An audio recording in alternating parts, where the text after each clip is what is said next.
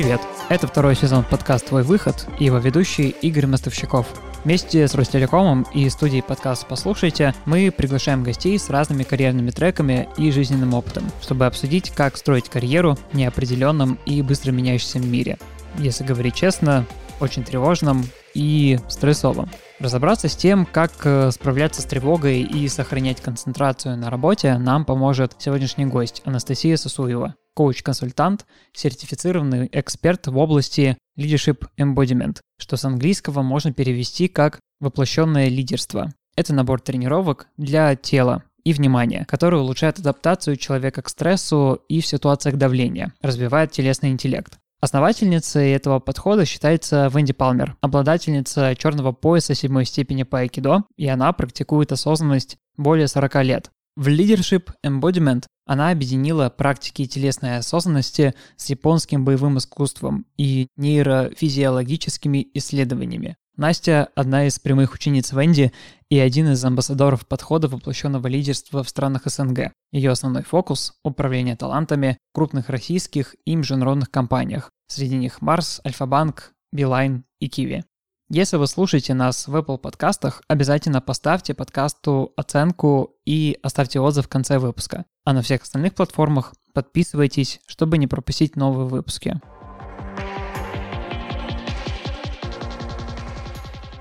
Настя, привет! Давай познакомим тебя с нашими слушателями. Расскажи, чем ты сейчас занимаешься. Привет, я Анастасия Сусуева. Моя основная профессия — это управление персоналом. Я работаю в этой области больше 15 лет. Недавно появилась еще одна ветка — это устойчивость или устойчивое развитие. С начала этого года я перешла на новую должность. Также у меня есть большая часть, это моя большая любовь, и она возникла больше как дополнительная часть или хобби. Это Leadership Embodiment. Я являюсь официальным инструктором и коучем этого метода. Давай мы, наверное, немножко погрузимся в такую предысторию. Как ты вообще к этому подходу пришла? Ты работала HR в общем большом количестве компаний на самых разных ролях, в разных индустриях, в разных сферах. Расскажи немножко, пожалуйста, про свой профессиональный путь и как ты в итоге пришла к той роли, в которой ты сейчас находишься?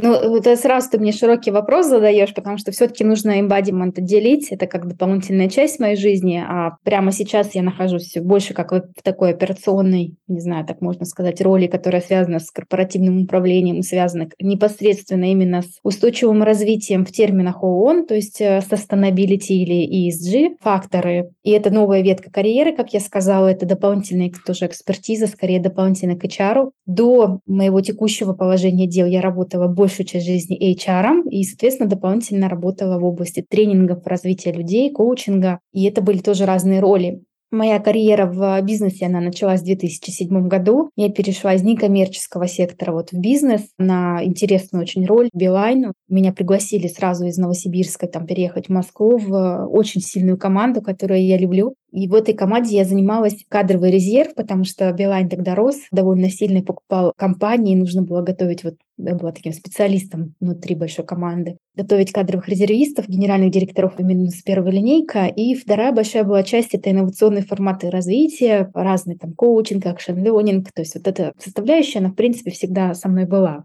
И дальше вот как-то я развивала свою карьеру. Но знаешь, как э, принято на российском рынке труда, если ты хочешь быть более ценным сотрудником, тебе важно в разных областях поработать, а еще лучше в российской культуре, в нероссийской западной культуре и в российской, для того, чтобы более-менее понимать вообще, можно ли что-либо адаптировать и какие инструменты менеджмента и управления персоналом, в принципе, можно заземлить на российскую компанию, какие нет. Поэтому у меня так и вышло. Билайн, американская компания Марс, и дальше в Альфу я зашла шла уже целью такого внедрения полноценного цикла управления талантами.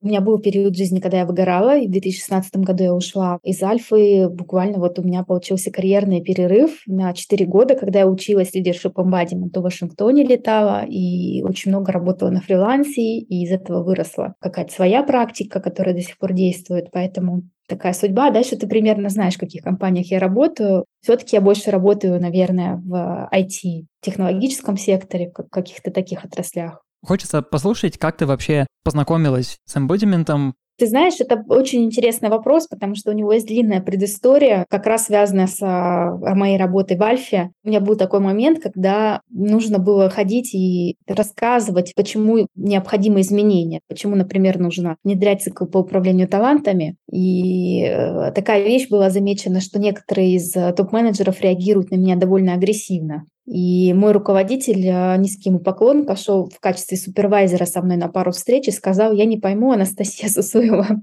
вроде у тебя и презентация отличная, и все логично, и нет ничего такого, что могло быть задеть, но реакция есть. И тогда впервые я стала задумываться о том, что э, есть еще другие вещи, да, мы же привыкли работать головой на работе, то есть э, там а, логически выстраивать свои аргументы, опираться на все самое лучшее, то, что мы называем когнитивное начало, чтобы все логично было, правильно. Если у тебя все это как бы есть в совокупности, вроде как ты обречен на успех. Оказалось, что нет, потому что если ты не можешь управлять собой в довольно-таки стрессовых э, ситуациях, происходит реакция, скорее каскад химических реакций, который запускает определенное совершенно другое поведение. И в ответ на это поведение невербальная вторая сторона тоже его считывает, и рождается напряжение, и даже может родиться агрессия. Да, это так называемые стресс-паттерны. И тогда вот был первый у меня заход, когда я задумалась, что нужно управлять собой голосом, поработать над собой. И я попала тогда впервые к очень хорошему тренеру, который на стыке, он не полностью имбадимент, но на стыке с имбадиментом работает, потому что он работает с голосом. Я прошла ряд тренингов и поняла, что нужно идти и копать в эту тему.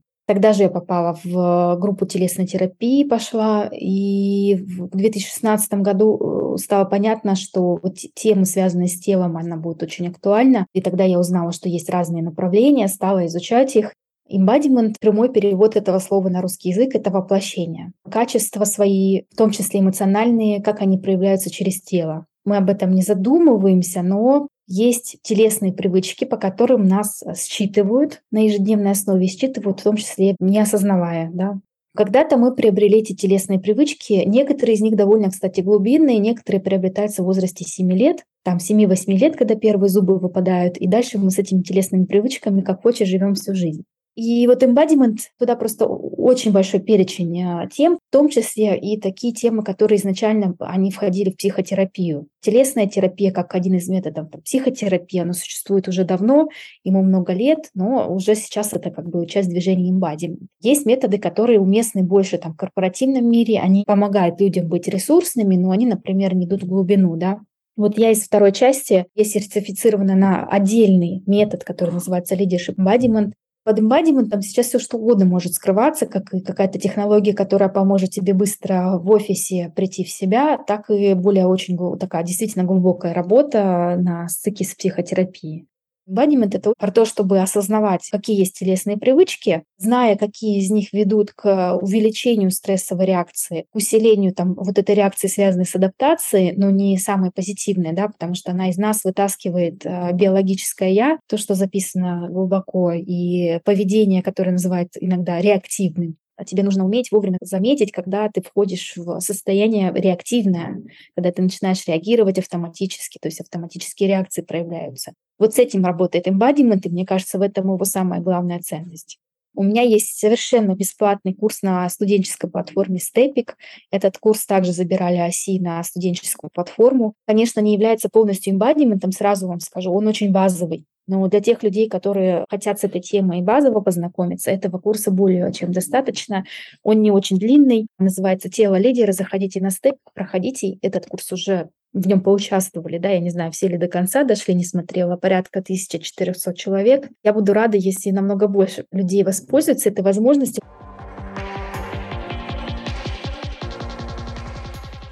Ты училась э, в университете Джорджа Вашингтона. Как вообще это происходило? Как, в принципе, людей можно выучить на то, чтобы быть э, сертифицированными коучами в эмбодименте? Я сразу хочу сказать, что американская система образования, я не могу сделать вывод о ней в целом, да, по одному курсу, это было бы неправильно. Но все-таки то, что мне бросилось в глаза, Конечно, были отличия не только в самой системе образования, она же тоже не просто так возникает, а в том, как люди в принципе учатся, то есть привычки обучения, то, как работает мозг, и я думаю, что вот это как бы другое западное мышление, оно накладывает изменения да, на систему образования, она работает несколько по-другому. Это не значит, что лучше или хуже однозначно, но все-таки есть вот эти отличия, да, где-то больше концептуальное воспринимает лучше модели, где-то лучше аналитическим способом подходит. Американская культура, как мне кажется, да, это мой субъективный вывод, больше про такое как бы разделение на маленькие шаги и их отработку, но и, в принципе, embodiment — это прежде всего про то, что прежде чем учить других, тебе нужно самому пройти весь этот путь, Поэтому курс делится и на модули, между которыми обязательно должно быть время, потому что за это время ты приобретаешь новые привычки, и тебе важно их закрепить. А дальше уже к концу программы ты изучаешь детали, и уже из этой картины получается более такое реалистичное такое, да, художество, когда уже все детали видны, более четко можно понимать, по крайней мере, метод, которым ты конкретно обучаешься. Что меня поразило, это то, что мобильные телефоны никто не держит в руках во время обучения вообще.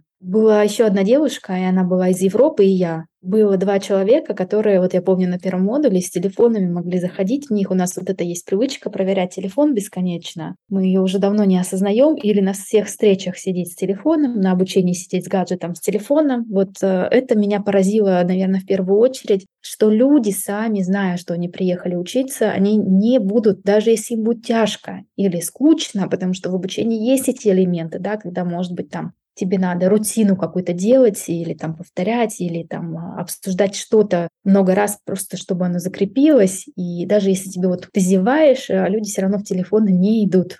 И это большое, большое отличие, потому что, мне кажется, наше общество российское подсело на вот такую как бы гаджетозависимость, сколько я тренингов проводила, и люди постоянно занимаются мультитаскингом. Здесь я этого не видела. И более того, когда у тебя перерыв на обед или кофе-брейк, люди, очень мало кто берут трубки, они берут, отходят там, созваниваются с родными или там по рабочим вопросам. Но дальше, когда они садятся за общий стол поесть, они занимаются тем, что называется здесь и сейчас, то есть они общаются с людьми за столом, они, опять же, не сидят в. Вот это, наверное, такие детали, которые меня поразили. В этом есть э, культурная разница. Я понимаю, что у нас сейчас не так.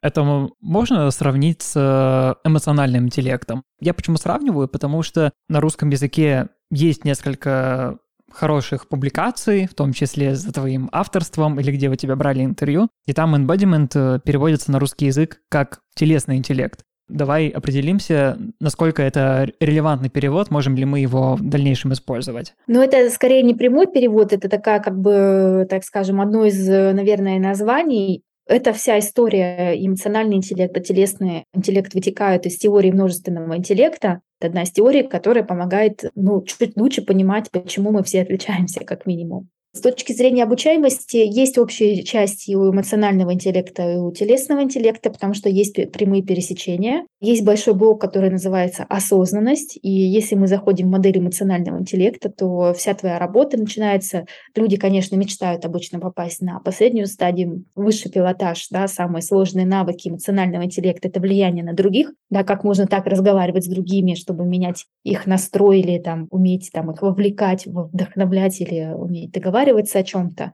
Прежде чем туда попасть, нужно пройти довольно длинный путь, который начинается с первого блока осознанности. Осознанность у нас есть, соответственно, аналитический способ да, осознавания себя есть. Здесь и сейчас способ осознавания через тело. В общем, и здесь прямая связь, конечно. И в эмбадименте, в эмоциональном интеллекте ну, шаг номер один — это знать про себя, осознавать себя. Поэтому здесь есть совпадение. Сегодня мы, наверное, поговорим исключительно про помощь себе, особенно в ситуациях, когда ты хочешь использовать какие-то практики в своей работе, справляться со стрессом, повысить продуктивность, если это вообще возможно. Лучше работать э, с коллегами, взаимодействовать с ними, коммуницировать с ними. Зачем, в принципе, телесный интеллект качать Какие профиты из этого можно получить? Принято думать, что все, что тебе нужно, это если ты хочешь какую-то карьеру, карьеры бывают разные, да, кто-то выбирает карьеру очень хорошего и дорогого фрезеровщика, да, ему тогда мастерство необходимо такое пространственное мышление, уметь там объемы видеть и чувствовать, немножко другие навыки нужны. Но если ты выбираешь такую корпоративную карьеру, которая основана там, да, на когнитивной функции на твоем мозге, в основном, да, ты приносишь свою голову на работу, то принято думать, конечно, что все, что тебе нужно иметь, это хорошую светлую голову, которая постоянно работает. Просто дальше люди не замечают взаимозависимость, то, что от качества того, что у тебя находится, как бы, какое состояние тела, от этого качества зависит и мышление.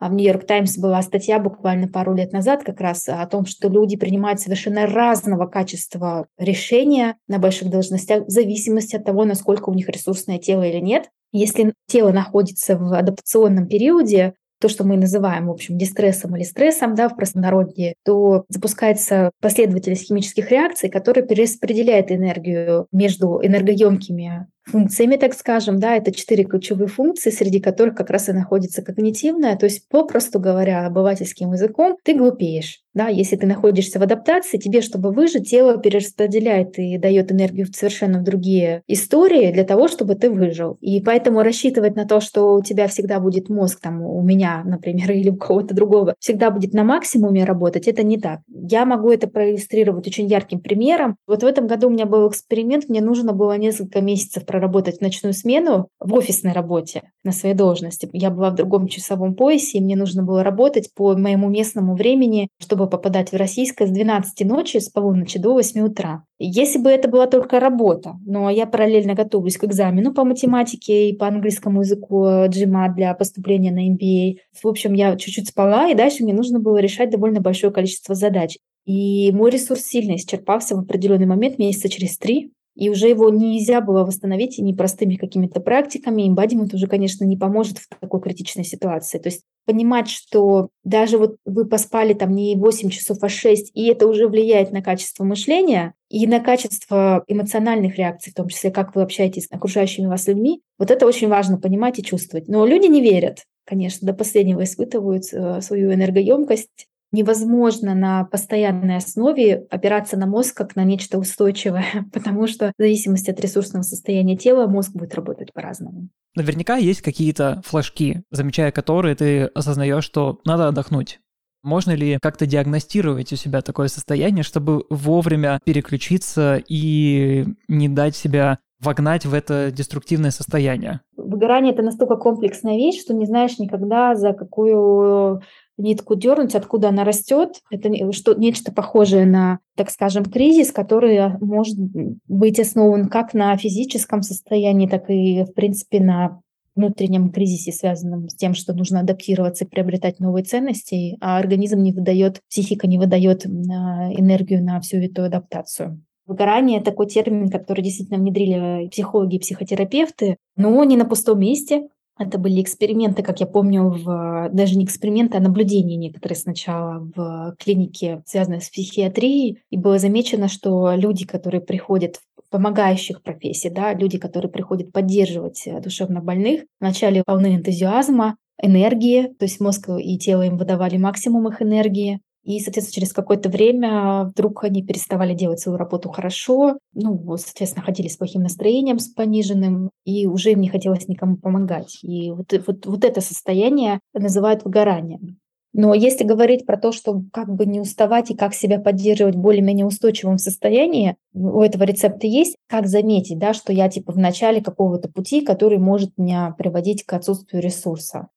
С точки зрения имбадимента здесь очень просто, у тебя просто перестают быть силы в теле и в мышцах. Это же тоже признак того, что уже не выдается нам. То есть очень многие люди просто не замечают этого. Утром встают с кровати, им не хочется вставать с кровати, они себе заставляют, и вот эта привычка заставлять, она не дает им заметить, э, что само состояние тела уже не то та самая телесная осознанность. То есть заметить вовремя, что не хочется вставать с кровати утром, идти на работу, это важный момент не значит, что не надо на нее идти, это значит, что пора задать себе вопрос, а, в каком я состоянии, и поисследовать чуть-чуть себя побольше. Один еще из признаков может быть такой, что вы вроде как бы бодряком встаете и идете на работу, делаете свои дела, но вокруг вас начали быстрее портиться отношения, то есть вы быстрее входите в конфликт.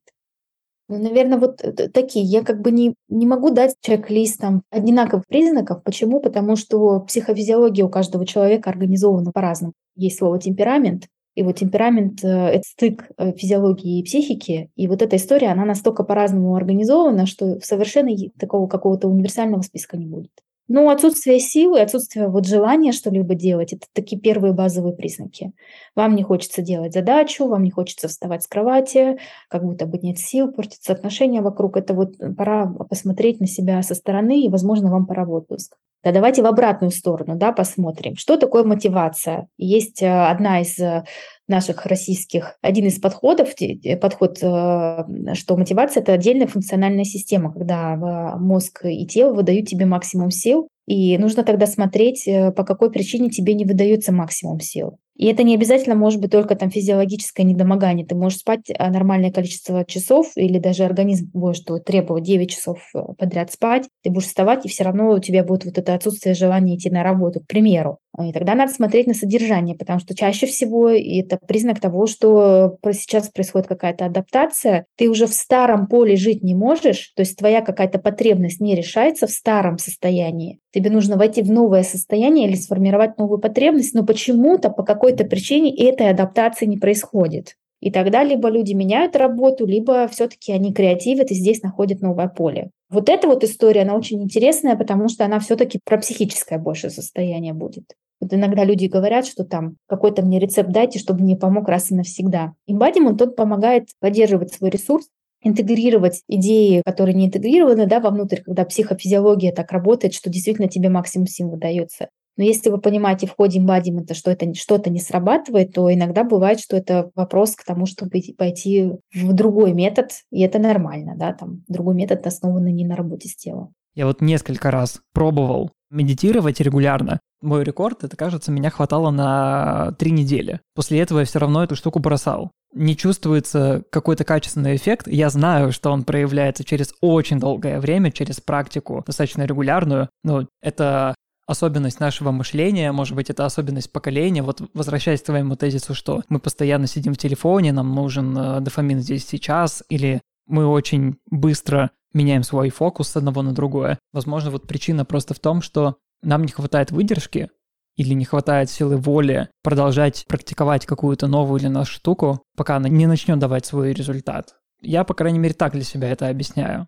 Ну, я скорее согласна со всем этим. Я тоже часть этого поколения, мне трудно удерживать фокус. Я при этом верю искренне, что ты тренируешь любой навык, если он тебе нужен для выживания. То есть если ты понимаешь, что он тебе не нужен, очень трудно, конечно же, себя держать на плаву и там медитировать на регулярной основе или делать любую другую практику. Я здесь дам пример. Я его в другом, правда, интервью давала, но он мне очень нравится, поэтому я повторюсь. У меня есть э, девушка, знакомая физик, она очень талантливая, в общем, ее история такая, что она медитирует каждый день, утром и вечером, очень много лет. И почему она особенно сейчас обращает внимание на свое состояние и реально медитирует? Потому что когда она идет в лабораторию, как физик, она делает там эксперименты, продукт, который, над которым она работает, это маленькие предметы, э, которые ты на кончике пинцета должен положить куда-то в емкость, э, ваночку и куда-то еще. Тебе нужно его на вдохе поднять, не разрушить, и на выдохе положить, тоже не разрушить. И вот э, там ее вся работа связана исключительно с телом, потому что если она вздрогнет, будет перевозбуждена не с теми эмоциями, она испортит сама себе всю свою многомесячную работу. Представь себе, какая ответственность. То есть ты несешь что-то, что является продуктом многих месяцев. Если ты это разрушишь, у тебя конкретно в этот день вообще эксперимент не удастся.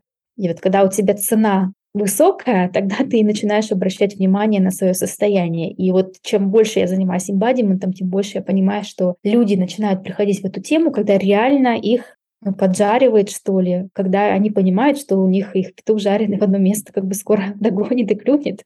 И тогда только они приходят к каким-то методам, начинают с ними работать более системно.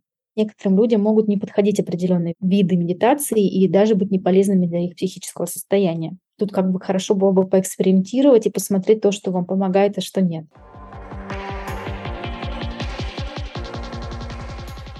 Давай попробуем дать, может быть, рекомендации советы, с чего начать? Может быть, с каких-то тренировок на сознание своих телесных привычек или реакции? Или история про умение справляться со стрессом в моменте? Человек, который нас слушает, он э, интересуется этой темой, чтобы вот опять же заниматься так называемым самоспасанием. Он хочет продолжать концентрироваться на своей работе, он хочет делать ее хорошо, и здесь одного ментального ресурса явно будет недостаточно, телесный тоже ему пригодится. С чего вообще стоит начать?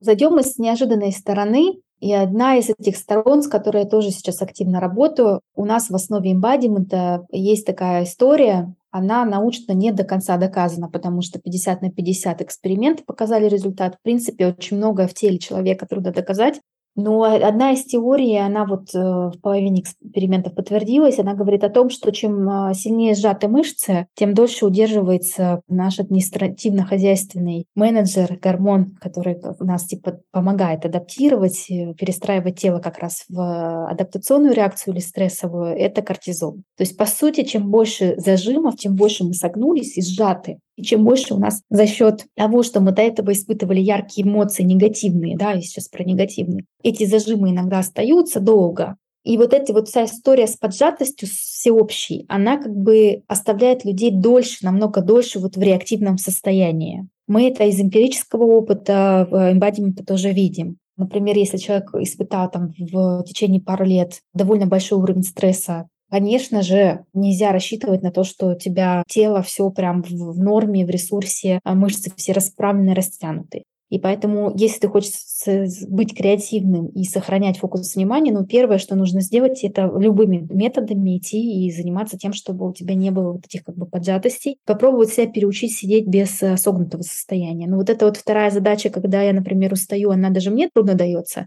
Как заметить, что я близок к выгоранию или не в ресурсе на более ранней стадии? Вот э, если мы посмотрим на мышцы, это зажатость мышц и невозможно сидеть прямо спокойно. То есть если хочется нога на ногу и вот так свернуться, это тоже свидетельствует о высоком уровне усталости, потому что мышцы как бы сворачиваются, сгибаются. Это один из признаков, на который можно посмотреть. И вот первое, что нужно делать, это сделать все возможное, чтобы ваши мышцы были более расслаблены. То есть прямо заниматься физиологией. Идите на массаж, если вам он а, доступен и прописан, и не противопоказан. Идите в баню на контраст, расслаблять мышцы. Центрирование, которым а, мы занимаемся в эмбадименте, это тоже метод, который чуть помогает подсобрать себя и расслабить мышцы, но не до овощного состояния, а именно до нужного для работы, для фокуса внимания.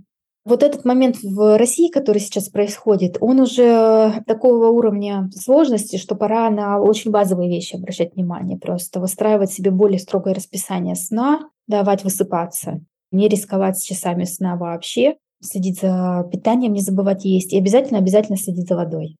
Вот, то есть если ты какие-то вот сон, вода и еда, это базовое в любой ситуации выживания. Об этом хорошо написано в книжке Search Inside Yourself. Ищи в себе. Она есть переведенная на русском языке, ее можно скачать. У нее, по-моему, еще есть вторая версия русского названия. Счастье внутри тебя, что-то такое. Там есть внутри инструмент, который называется шкала когнитивных изменений, как раз связано с тем, чтобы как быстро адаптироваться. И вот первые шаги, они все очень базовые. Мне печально, Игорь, знаешь почему? Потому что несколько месяцев назад, когда вся заварушка началась, с компаниями движения люди уезжали, какие-то решения импульсивные принимали.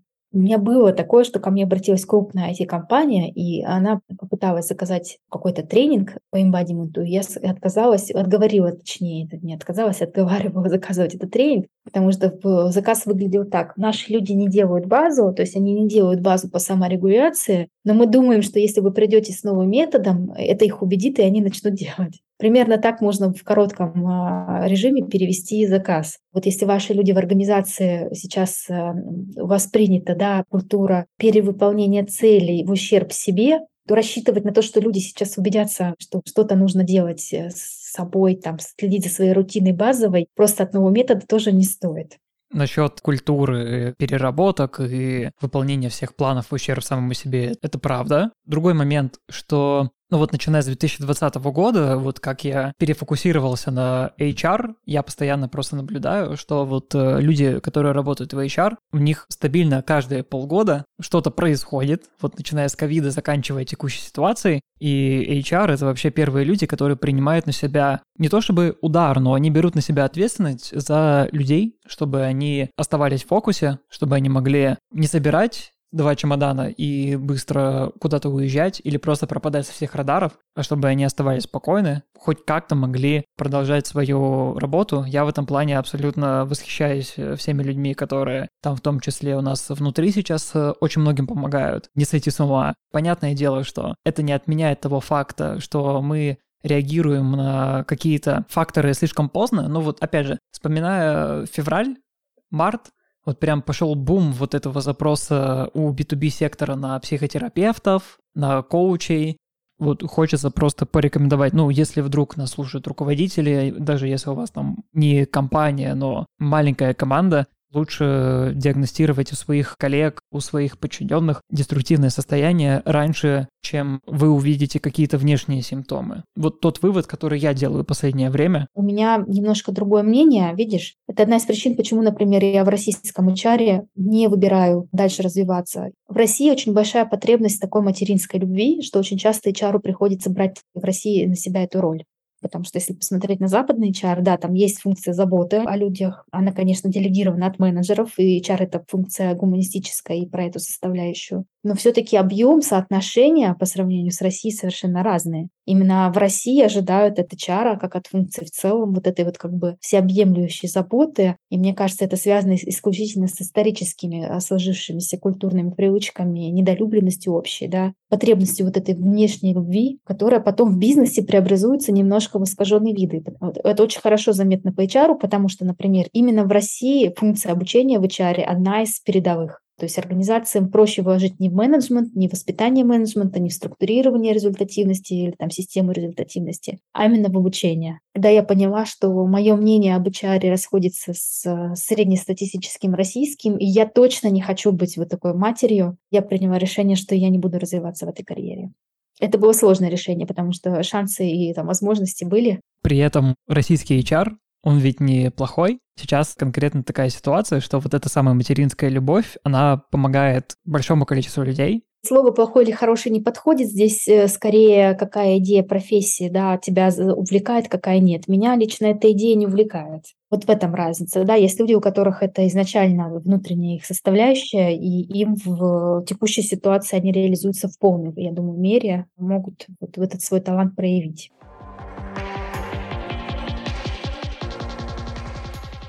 Понятное дело, что самоспас — это важно. Очень важно сначала позаботиться о себе, затем как говорят в самолетах на инструктаже, сначала маску на себя, затем на ребенка. Но наверняка можно как-то экологично позаботиться о своих коллегах.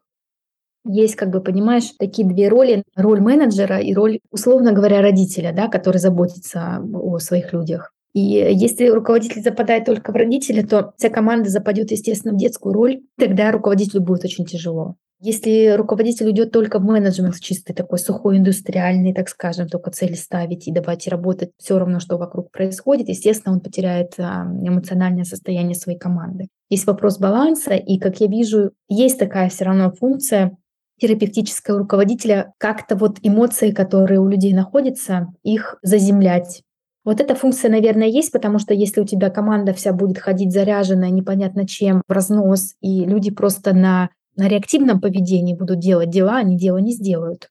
Они будут принимать неправильные решения, они будут делать повышенное количество ошибок, они будут портить отношения вокруг себя. Совершенно точно эмоциональное состояние команды, вот насколько, насколько возможно, нужно выравнивать. Там дальше, конечно, вопрос, что за все никакой руководитель не может отвечать. Он точно может выровнять графики, он точно может перераспределять задачи, он точно может обозначать и э, проговаривать, что у нас сейчас там у каждого вот такое-то состояние, ну то есть точно какую-то фасилитационную работу проводить. В этом я вижу роль. Выдерживать баланс некоторый. Мне кажется, что руководителям точно стоит покачать. Это какой-то базовый стаффинг, когда ты понимаешь, какая нагрузка реально у человека, не по должностной инструкции, а реально, насколько он сейчас зарывается в работе, способность перетасовывать обязанности по команде, чтобы все плюс-минус были выровнены, чтобы все чувствовали себя максимально комфортно.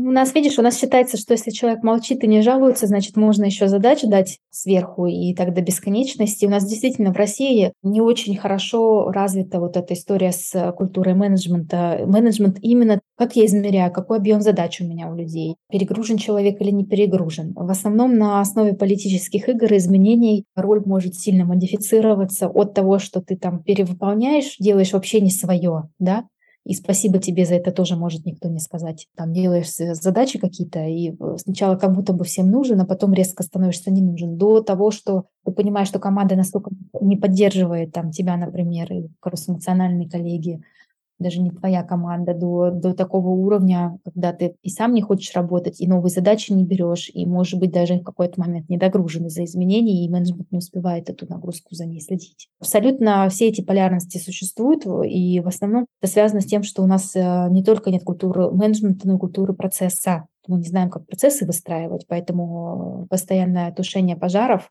без процесса, оно как бы к этим перегибам-то и приводит.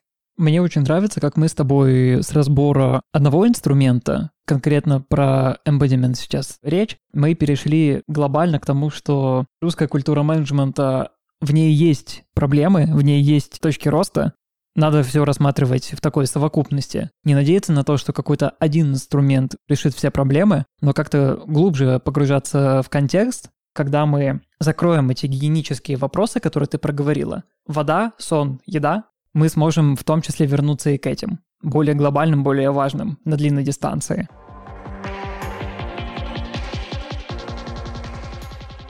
Возможно, ты хочешь просто дать пару советов для людей, которые дослушали нас до этого момента, которым действительно тема поддержки интересна. Я бы хотела вот поддержать наших слушателей, скорее сказать, что любые времена, понятно, проходят, и сохранить свое здоровье сейчас очень важно, поэтому для того, чтобы на будущее время быть в ресурсе, пожалуйста, используйте все те инструменты, которые мы обсудили, и заходите и в тему эмбадимента, и коллегам приходите. Я знаю, что очень сильные эмбадимент специалисты остаются в России. Кто-то уезжал, но вернулся. Поэтому пользуйтесь и этим направлением. Есть еще такое выражение расхожее. Нет нормального выявленного автора, я попробовала искать, но приписывают одной из художниц, но это не совсем она. Такое выражение о том, что через какое-то время вы уже забудете, какие задачи вы делали, и люди, которые были вокруг вас, они тоже забудут, э, какие задачи они выполняли. То есть, скорее всего, вы не будете помнить, что вы там 100 писем проверяли, вам нужно было, не знаю, там продать 500 ящиков кукурузы,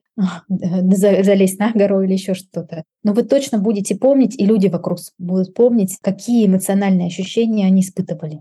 И вот хочется, чтобы несмотря ни на что, на вот что бы ни происходило вокруг, чтобы вы сохранили в своей команде и среди людей максимально теплые, что ли, отношения, понимая, а, что вы со смыслом вместе прошли этот путь, вот тот, который сейчас происходит. И что бы ни происходило, даже если ваша, не знаю, команда разрушается, иногда приходится бизнес закрывать, вы это делали таким способом, чтобы а, позднее вам не хотелось об этом забывать, чтобы вы помнили это, возможно, с грустью, но с какой-то светлой составляющей этой грусти. Вот попробуйте прожить этот момент так. Критически важно сейчас быть друг с другом э, в хороших отношениях, помогать друг другу, поддерживать друг друга. Настя, а тебе огромное спасибо за то, что мы смогли не только поделиться какими-то практическими советами, какими-то рекомендациями, но и в целом поразмышлять на тему того, в чем сейчас заключается задача менеджера, на чем ему нужно сконцентрировать свое внимание. Огромное тебе спасибо за этот приятный и очень полезный разговор. Пожалуйста. Всем до свидания. Инесса, привет. Расскажи, как дела? Привет, привет, Игорь. Все good. Расскажи, пожалуйста, как лично ты и как э, твоя команда последние месяцы справляются с новостями, со стрессом, с турбулентностью, которая сейчас возникает? Ну, на самом деле мы стараемся, наверное, успокоиться в первую очередь сами и не разводить панику внутри команды, и дальше уже эту позицию транслировать э, кандидатам, рынку и так далее. Это очень сильно помогает с точки зрения какого-то баланса морального, скажем так. Я сторонник того, что очень важно также там, сохранять какие-то личные контакты внутри, поэтому мы стараемся чаще общаться с командой, если это какие-то Zoom-видео встречи обязательно мы стараемся с видео, включать видео, чтобы ловить настроение друг друга, понимать, насколько нам всем сейчас ок, либо не ок. Если не ок, то тоже понять, как мы можем человеку помочь так или иначе. Если же есть возможность встретиться в офисе, мы тоже стараемся с коллегами встречаться в офисе, уже дальше как-то общаться на отвлеченные темы, говорить о позитиве, о хорошем, о том, что какая-то новая выставка или еще что-то тоже можно, куда можно сходить, чтобы отвлечься. И внутри команды, кстати, мы совсем недавно, так как распределенная команда, делали такой небольшой интерактив. На каждую нашу еженедельную встречу мы договаривались делать такой мини-флешмоб, приходить в каком-нибудь костюме, ну, например, там, не знаю, в белых футболках, либо какой-нибудь цветной аксессуар и так далее. Такая вроде как бы маленькая, но фановая вещь, которая помогает улыбнуться, увидев коллег, порадоваться и создать настроение внутри команды. Что ж, а если говорить не про команду, а про кандидатов, с которыми вы проводите собеседование, ощущается ли то, что они стали больше волноваться за карьеру, за себя лично? Стали ли они задавать больше вопросов про то, как компания сохраняет их ментальное здоровье или какие плюшки есть или появились в последнее время? Такой фан факт скажу, наверное, что очень часто за место кандидатов стали брать трубки их жены или девушки. И это было очень забавно, когда рекрутер вроде звонит, и потом они понимают, что разговаривают с рекрутером, и они такие, а, сейчас передам трубку все рекрутеры такие, типа, ого, вот это лайфхак. То есть, как бы очень оригинально, скажу так. Вот, поэтому вроде как и настроение тоже так поднимается, что вроде необычная такая ситуация. На самом деле, да, они часто стали интересоваться, как компания помогает сотрудникам, как поддерживает их и так далее. На самом деле очень здорово, что как раз-таки у нас э, есть возможность помогать и поддерживать наших коллег, и в этом плане мы там, делаем все возможное, что только можем делать э, с точки зрения и помощь с военкомами и так далее, то есть с, с этими делами. Плюс также это моральная поддержка в виде сессий с психологами, то есть у нас есть сервис, с которым мы партнеримся, и они помогают нам поддерживать ментальное здоровье сотрудников. Также мы стараемся соблюдать work-life balance и транслировать это внутри для наших сотрудников и для кандидатов вовне, потому что очень важно в это время, да, особенно тревожное, проводить его с семьей, с близкими людьми, поэтому мы против того, чтобы люди работали 24 на 7, и максимально были вовлечены в какую-то свою личную жизнь вне рабочего времени. Как вообще сейчас у нас поменялись фокусы? Кто-то принял решение уехать из России, кто-то об этом подумывает. Для кого-то, например, абсолютно сейчас не в интересах работать только в офисе, потому что возникают определенные риски. Появились ли по желанию у кандидатов. Ну, например, вы собеседуетесь с кем-то, и внезапно говорит человек вам, я хочу только удаленку. И вообще желательно так, чтобы вы не знали, где я нахожусь. Есть ли такие кейсы? Стало ли их больше? Или это все там фантазия моя? Не, на самом деле это правда. Их стало гораздо больше, но в целом мы не против того, чтобы человек оформился и уехал туда, куда ему хочется, и, не знаю, жить в глухой деревне, it's okay, если это никак не прерывает рабочий процесс, э, и рабочий интернет, все окей. Таких людей действительно стало больше. Скажу, наверное, так, что и руководители как-то со своей точки зрения пересмотрели к этому всему и стали более лояльно относиться к удаленке, стали также свой фокус смещать в том числе на обширность кандидатов, да, то есть если раньше у них было пожелание, чтобы там на этой должности, ну, хотелось бы видеть, например, в основном молодых людей, потому что девушки часто уходят в декрет, то сейчас, в принципе, мы готовы смотреть всех, давайте девчонок тоже посмотрим, мы не против. Много разных граней этого вопроса, но радует то, что все стали смотреть гораздо шире, чем делали это раньше. Целом, мне кажется, за последние годы в больших российских компаниях уже перестала быть актуальна история про точную явку в офисе, типа в 8 утра мы все приходим, отмечаемся, обязательно садимся и начинаем фигачить до заката. И здесь, э, кажется, самым главным критерием стала именно эффективность. Не сколько времени ты проводишь за компьютером или в офисе, а как хорошо ты выполняешь свои показатели, и это на самом деле очень круто. Поэтому если для тех, кто нас слушает, актуальная история про удаленную работу в Ростелекоме, э, там, пожалуйста, welcome. В описании выпуска есть ссылка на наш телеграм-канал, где вы сможете посмотреть вакансии, в том числе для удаленщиков. Ну и в целом учитывайте, что огромное количество вакансий э, в бэк-офисе они так или иначе подразумевают такой режим работы, поэтому дерзайте. Инесс, тогда спасибо тебе большое. Услышимся с тобой в следующих выпусках. Хочется пожелать тебе успехов э, с кандидатами и с женами кандидатов, с девушками кандидатов. В общем, со всеми. Спасибо тебе, была рада пообщаться. Вы слушали подкаст «Твой выход». Слушайте нас на вашей любимой платформе. Мы есть в Apple подкастах, Яндекс Музыке, Казбокс, Google Подкаст и ВКонтакте. Не забывайте подписываться на нас, чтобы не пропустить новые выпуски. А если вы слушаете нас в Apple подкастах, то не забудьте поставить нам оценку и написать отзыв или поделиться своим мнением, о чем стоит поговорить в следующем выпуске. Меня зовут Игорь Мостовщиков. Этот подкаст создан вместе с Ростелекомом и студией подкастов «Послушайте». До встречи в следующих выпусках.